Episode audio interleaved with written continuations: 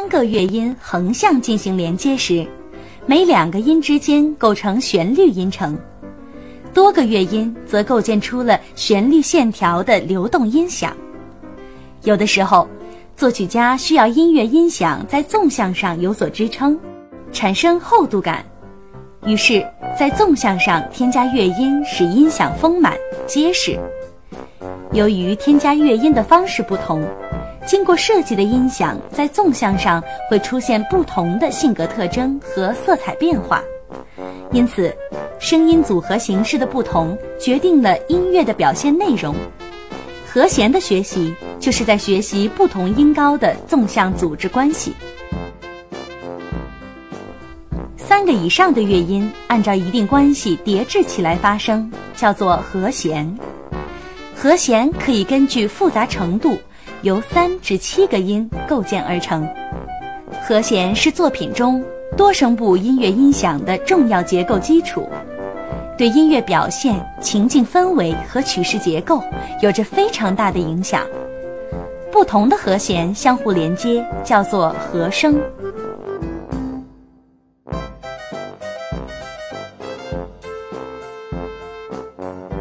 和弦中的乐音可以按不同的音程关系结合，一般分为三度关系和非三度关系。哆咪嗦依次为三度关系，拉哆咪也依次为三度关系，嗦西来发相邻乐音之间都为三度音程，咪拉为四度，拉哆为三度，因此为非三度关系结构。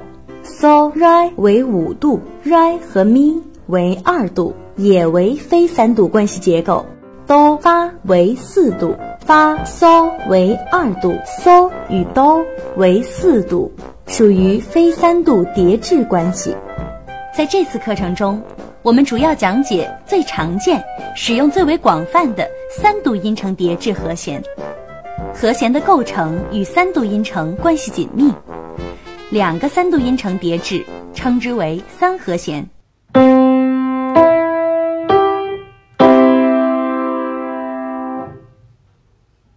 三个三度音程叠制在一起时，构成七和弦。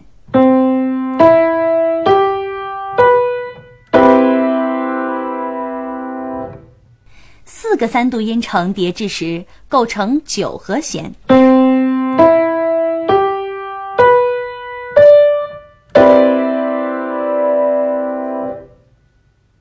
五个三度音程叠制构成十一和弦，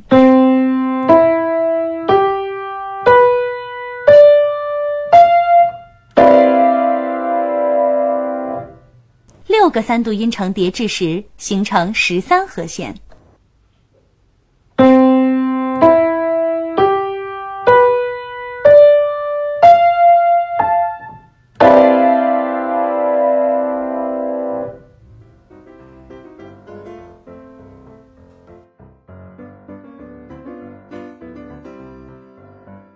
在和弦中，每一个和弦音都有自己特定的名字。建立和弦的基础音是根音，以上各音依次为三音、五音、七音、九音、十一音和十三音。大家有没有发现，这些和弦音的名字来历是指它与根音之间的音程关系，分别是三度、五度、七度、九度。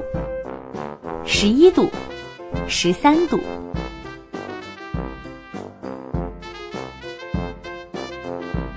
和弦的表现形式有两种，一是旋律性的，在横向上依次先后发生，叫做分解和弦。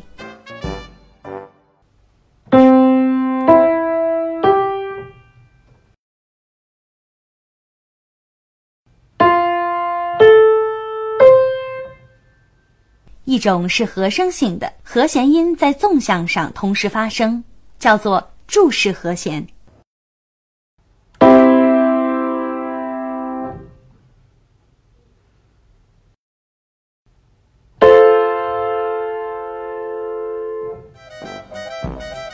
在这首音乐中，钢琴使用了分解和弦来为大提琴伴奏。音乐肢体具有连绵起伏的推动感，表现湖面水光灵动、涟漪微波，以此来衬托大提琴饰演的天鹅优雅高贵的气质。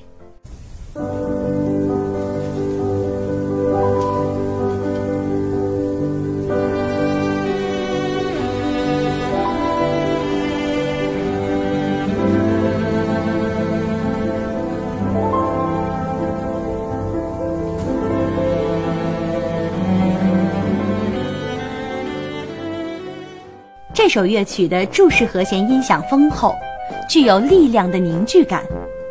这首乐曲高声部采用了柱式和弦快速点击的音响，造成紧密而有张力的音乐氛围。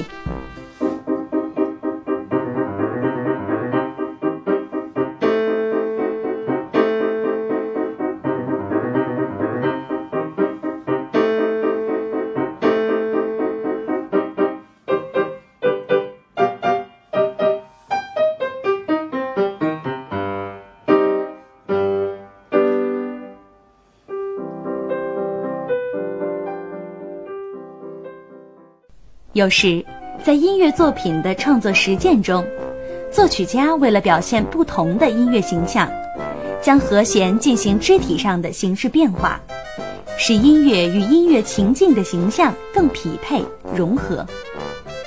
这首乐曲是肖邦的 A 小调圆舞曲，低音谱表上的伴奏声部就是采用了根音与两个叠置的和弦先后发生的肢体形式。音乐呈现出鲜明的三拍子律动韵律。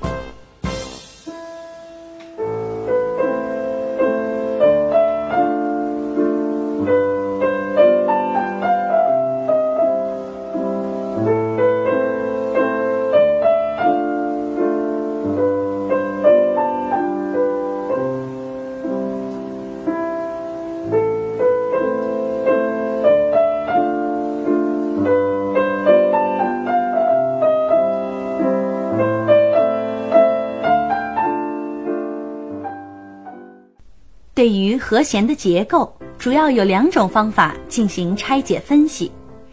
第一种是以相邻两个音构成音程进行拆分，根音与三音，三音与五音，五音与七音，七音与九音等音程关系进行和弦结构的分析。第二种是以根音为起点，分别对根音与三音。根音与五音、根音与七音等音程关系进行和弦结构的分析。